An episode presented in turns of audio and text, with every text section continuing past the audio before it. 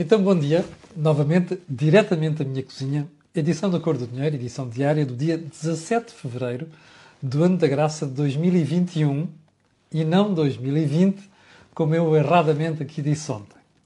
Olha, antes de irmos à missão de hoje, eu peço desculpa, ainda não estou completamente recuperado da voz, um, quero fazer aqui algumas, uh, alguns alertas. O primeiro é dizer-lhe para ir ver o think tank de ontem, vale a pena um, por, pelos assuntos abordados e pela forma que foram abordados. Uh, e, sobretudo, pela clareza com que o Jorge e o Joaquim ontem expuseram certos conceitos e certos princípios.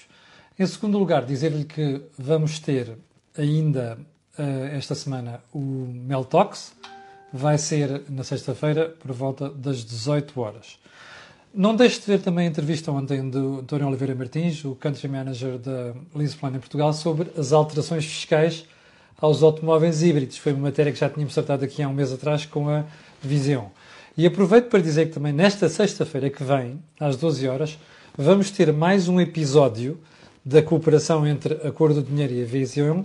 Vamos falar sobre tesouraria das empresas.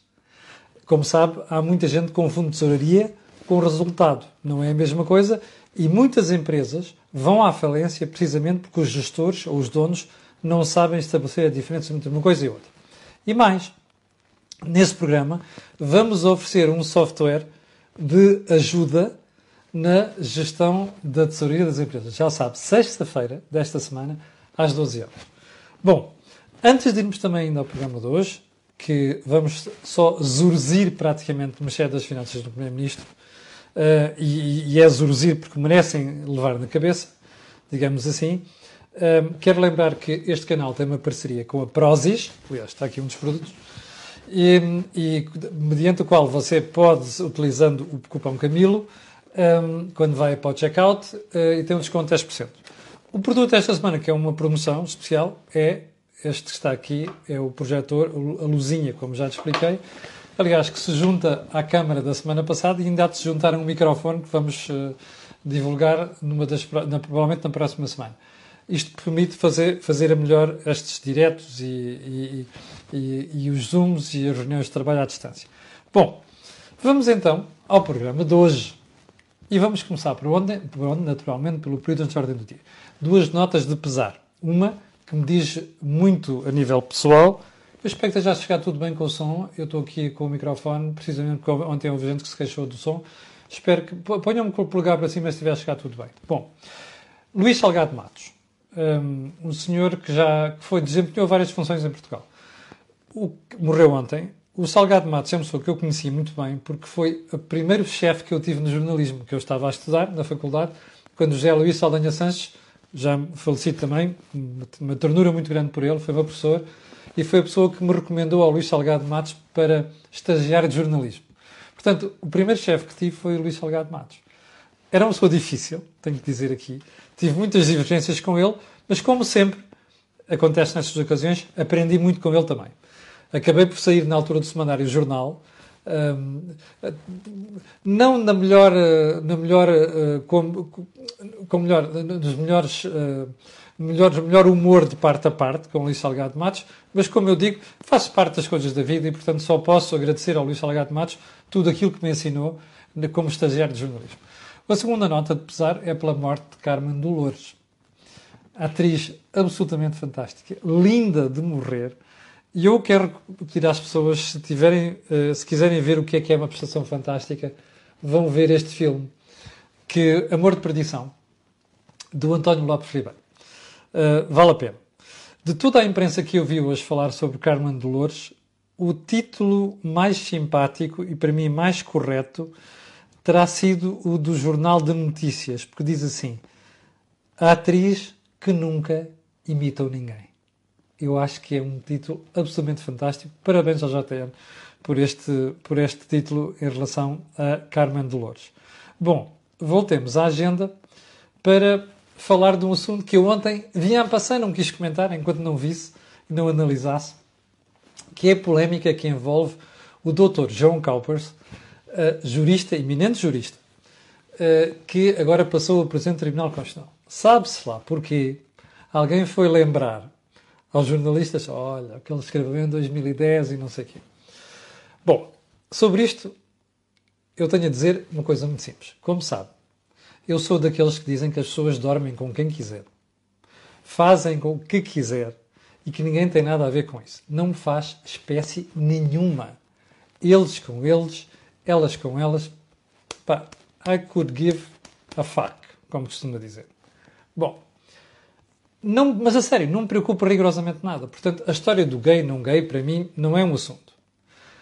Mas há uma coisa que eu não gosto, também, como cidadão. É que me imponham agendas dos outros. Assim como eu não imponho a minha agenda hetero aos gays, também não gosto que os gays ou outro grupo qualquer, LGBTI, outra coisa qualquer, de outras eh, confissões quaisquer ou de outras opções quaisquer, me venham impor essa agenda. Porque nós, em democracia, temos de viver com todos, não é? É assim. Ora, eu não posso deixar que alguém que tem uma opção diferente, ou outro grupo qualquer, faça de conta que é o único e que tem mais peso na sociedade e, portanto, vão impor agendas. Isto não, não, não é não quero, é não admito como cidadão. Bom, eu não sei o que é que levou o Dr. Copas a escrever isto em 2010. Quem olha para o texto fica com a genuína ideia de que ele é visceralmente contra aquilo. Como tudo na vida, às vezes a forma está como nós falamos. E eu aqui, na cor do dinheiro, sei muito bem isso. Porque às vezes também me cedo. Perdão. O que é que quer dizer com isto? Ele podia ter dito aquilo se acreditasse naquilo de maneira diferente. Ora, exagerou no tom exagerou na emoção. Ontem eu estava curioso para ver a reação dele. E pensei assim: bom, se ele acredita naquilo, vai defender. O que é que ele vem dizer? Não, aquilo foi um exercício intelectual. E pá, eu acho que foi a pior emenda que o soneto. Eu sei que está numa posição difícil, porque agora é Presidente do Tribunal Constitucional, vai ter que se pronunciar sobre algumas das questões relevantes neste âmbito, mas não gostei. Isto é como tudo na vida, é preciso tê-los no sítio para assumir as posições que se tomam. Eu tomo muitas vezes aqui posições difíceis, ainda da semana passada e esta semana tomei em relação ao Marcelino da Mata, mas eu tenho-os num sítio e assumo aquilo que digo. Portanto, fica esclarecido aqui. Ponto seguinte: o apoio aos pais que apoiem filhos em casa.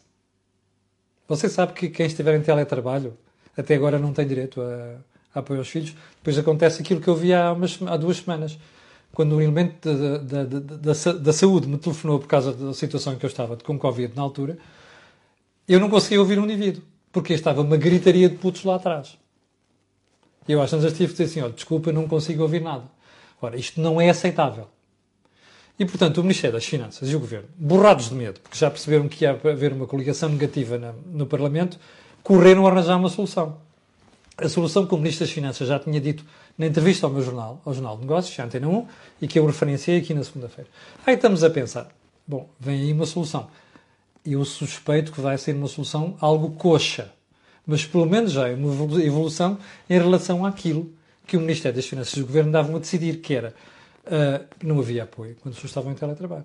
Ora, isto era uma vergonha. Bom, mas aguardemos, porque eu acho que isto ainda vai dar muito que falar com os parceiros sociais. Bem, ponto seguinte, como já reparou, a brincadeira do Covid deixa sequelas e ainda não estou completamente bom da tosse. Já agora, quero agradecer muito às pessoas que me têm escrito, preocupadas com, com isto, mas o pior, felizmente, já passou. Uh, o, que, o que resta é a tosse e a rouquidão. Bem, admissão do vereador Carlos Manuel Castro, da Proteção Civil da Câmara Municipal de Lisboa. A revista Sábado, muito bem, denunciou na semana passada que este senhor e uma senhora chamada Filipa Penedos, que é mulher de Paulo Penedos, está a ver estas ligações dentro do PS, é uma coisa inacreditável. Esta coisa das famílias, dos negócios, dos interesses, é uma coisa inacreditável. Mas enfim. Esta senhora e o vereador da Proteção Civil, com uma sobra, ao que, do que tudo indica, de vacinas uh, dadas aos lares, ou não sei quantos, terão sido vacinados nas próprias instalações da Câmara Municipal de Lisboa. O que eu achei curioso nisto é que o Dr. Fernandinho e a Câmara Municipal inicialmente tiveram de defender o Carlos Castro. Ontem, o Carlos Castro apresentou a sua demissão. E a Câmara Municipal de Lisboa aceitou. O mesmo é dizer, Fernando Medina aceitou. Porquê é que demoraram tanto tempo a aceitar? Ora bem, este episódio é outro lamentável no conjunto de, de vergonhas inacreditáveis na história da vacinação. Ainda para mais, sendo o vereador da Proteção Civil. Já agora, a senhora que é a diretora, diretora do, do, do Higiene, não sei quantos, da Câmara de Lisboa, também não se quer admitir, a Filipe Penedos? Já, agora devia-se levar isto até ao fim. Bem, mas o que é estranho nisto é, se há responsabilidades, assumam-nas. Não é fazer aquela figura de primeiro vai defender e depois, afinal, quando vê que a pressão subiu muito a temperatura da panela esquentou, olha, pá, é melhor isto dar uma volta ao bilhar grande, pá, eu vou aceitar a tua admissão. Pá, isto fica mal. Passa para a opinião pública a ideia de que esta gente só ganha vergonha na cara quando a pressão chega a um nível muitíssimo elevado. Isto diz mal, é mal para a democracia. Bom, vamos então ao programa de hoje. E o programa de hoje eu intitulei aqui os, atenção, está entre aspas, pilantras que nos governam. E você vai perceber, no fim desta conversa toda, porque é que eu digo os pilantras, eu podia ter dito sem vergonha que nos governam. Uh, também servia. Porquê é que eu digo isto? Você recorda-se que eu ontem ter denunciado aqui a vergonhosa prestação do Sr. Ministro das Finanças na entrevista ao meu jornal, e ontem não. Quando diz que as empresas até teriam gosto em pagar impostos. Oh, homem, get the fuck out of here. As empresas não têm vontade nenhuma de pagar impostos, porque já pagam muito. Bom, mas voltamos agora ao senhor. Você sabe que a bazuca de Bruxelas tem uma parte que é subvenções. Subsídios aqui para nós. Dinheiro a fundo perdido. Percebe? E depois tem uma parte que é empréstimos. Estes empréstimos são a taxas muito moderadas. Quando o governo olhou para aquilo, nos primórdios de discussão sobre isto, é só você ir fazer um bocadinho de. Olha, vai ver as cores do dinheiro. Está lá tudo. O governo começou por dizer o quê? Ah, pá, quer dizer, se for preciso, a gente vai lá. Depois, alguém começou a fazer contas no Ministério das Finanças. Sim, o João, académico, e o, e o Leão, ministro. Os dois começaram a fazer contas. E depois disseram assim: pá, o António, isto é obviamente ficcionado, conversa entre mim e si. O António, é pá, porra, se calhar é melhor nós não irmos aos empréstimos, que a nossa dívida já está a subir. Era 119, estás a ver? E no ano saltou para 135% do produto interno bruto. É pá, os gajos lá fora já estão todos nervosos, se lhe puseram os pelos de punta, não é? Pá, os gajos estão a ficar um bocadinho com urticária e os gajos em Bruxelas também.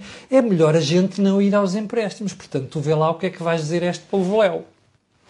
E o Dr. Costa começa por dizer: não, não, vamos ver se a gente consegue só limitar aos, às subvenções.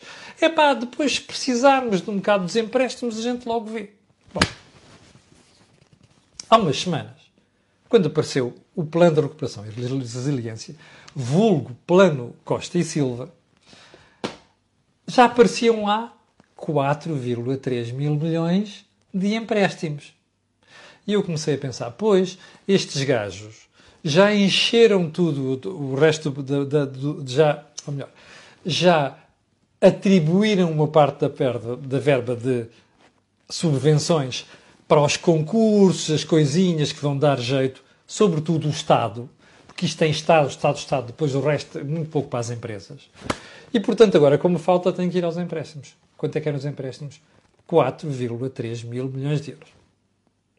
Bom, entretanto, o Sr. Costa, o Dr. António Costa, Primeiro-Ministro, vai a Bruxelas, faz aquela encenação a assinar com a Comissão Europeia, não sei quanto, este ponto está lá mais abaixo, mas vou trazer cá para cima para você perceber melhor não sei quantos assinaram o plano de recuperação e resiliência e tal, aquele show-off, tudo. Faz um gato do Mário Soares nos anos 80 com uma coisa chamada Constat d'accord, que foi ir celebrar com Bruxelas um... Vou constatar que Portugal e Espanha vão entrar. Percebe? Bom, pareceu uma cena igualzinha. E o que é que se passou? Bruxelas assina aquilo, faz este show-off, mas diz: não, ah, ah, ah, não, não há aqui plano, não há cá PRR nenhum. Tu vais lá para o Burgo e vais discutir isto com o teu povo.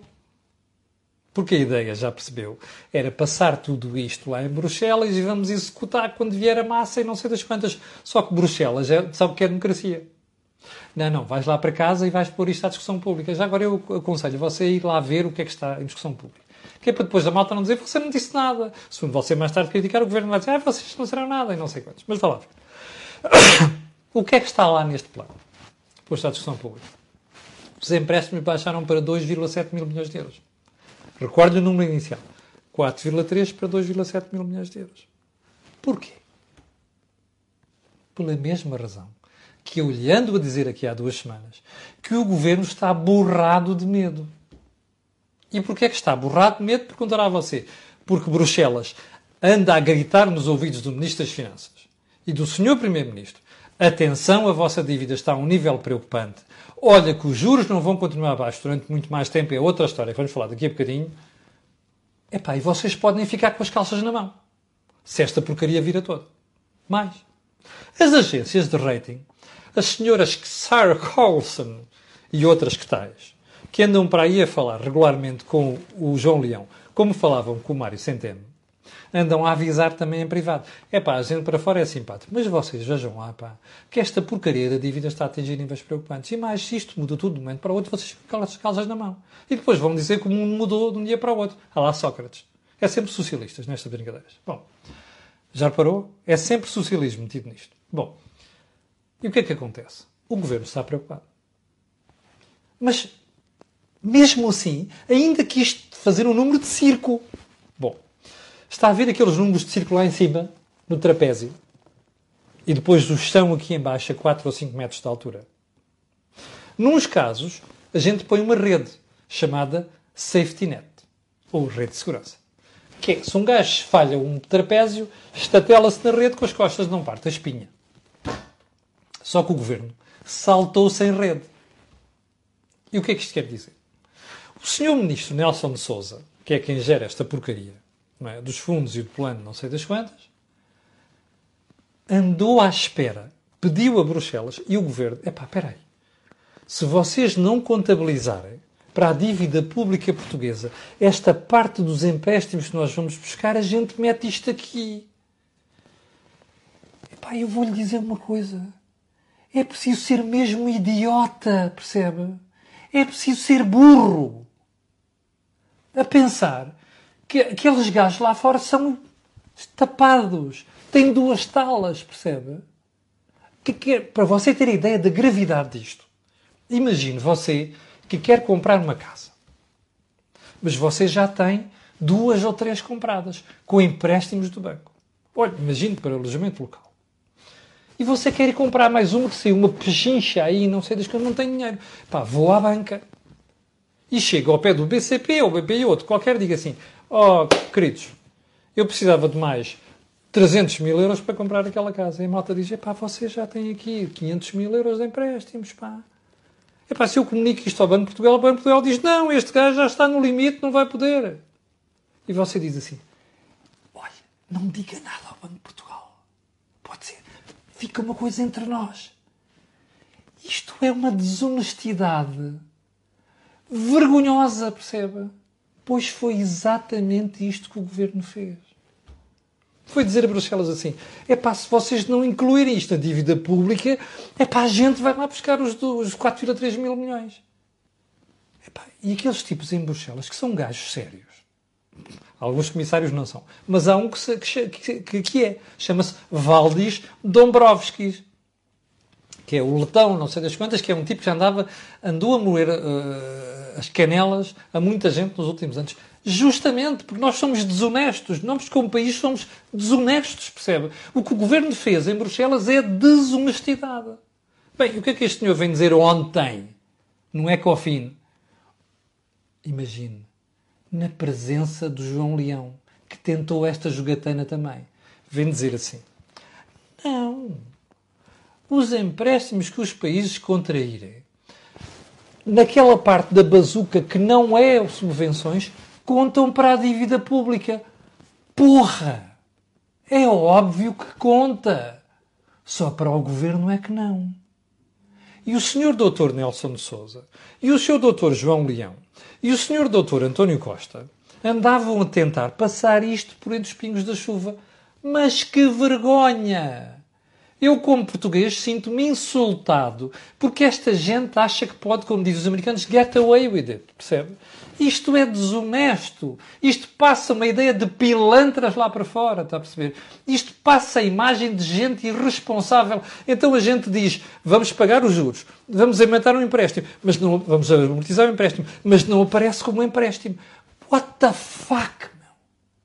Esta gente não ganha vergonha na cara. Esta gente não tem juízo, percebe? É o que isto quer dizer. Bom,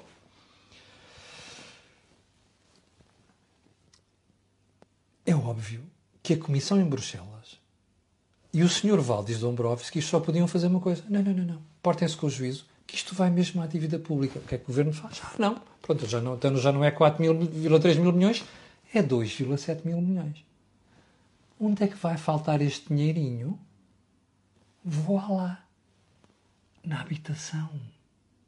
Remember? Era uma das áreas que o governo tinha posto como prioritárias no PRR. Afinal, é tão prioritário que quando o governo diz, é pá, porra, não podemos ir buscar 4,3 mil milhões, temos que buscar 2,7 mil milhões, em vez de cortar noutros sítios, naquelas coisas faraónicas que vêm aí, não é? Que dão uma competitividade do caraças à economia portuguesa. Por exemplo, fazer um, Lisboa-Faro em 30 minutos dá uma porcaria de uma continuidade, não era bem este o termo, mas enfim, como eu sou educado não posso dizer, não é? Olha, baixar para 2 horas e 15 Lisboa-Porto também é dar uma competitividade do caraças da economia portuguesa. Bem, eu até percebo que uh, a linha de TGV, mas de mercadorias, faz todo o sentido, claro que faz, mas está a ver. Para não faltar dinheiro para as obras faraónicas, vai faltar aonde? Na habitação. Este é um governo de esquerda, não é? Ah, foi você que não se esqueça. Não fui eu. Foi você que votou neles. É por isso que andam a fazer estas malfeiturias. Isto é uma vergonha, percebe? É um nojo. O governo poderia ter de cortar na parte pública, no Estado, não sei o quê, vai meter uma pipa de massa no Estado, percebe? Vai faltar é para a habitação. E, portanto, aquela habitação que o governo deu a prometer que não sei quantos ficaria pronta daqui a dois, dois anos, vai ficar, ou dois ou três, vai ficar lá para depois de 2025. Toma! Percebe? Toma, não esqueça, continue a votar nesta marmelada. Você merece. Ok? Bom, vamos seguir. Mas você quer mais? Eu, por acaso, ontem, por conselho de um amigo, fui ver o PRR. E bem, depois comecei a olhar, peraí, mas, então, mas qual é que é? As projeções orçamentais do investimento, não sei o quê, não está lá. E eu fiquei estupefacto. Peraí, então, estes gajos vão a Bruxelas apresentam isto, depois não. É que Bruxelas obriga a ter lá as projeções. Não está. Dr. Nelson de Souza, epá, que é uma coisa séria. Eu conheci este senhor há uns anos, nos anos 90. Eu fico impressionado com o nível do frete que esta gente faz quando vai para os governos. Eu tinha um Nelson de Souza por pessoa séria. Bem, Nelson de Souza, onde é questionado sobre isto, diz assim: Ah, não, mas não está aqui porque estamos à espera que o Ministério das Finanças faça os cálculos.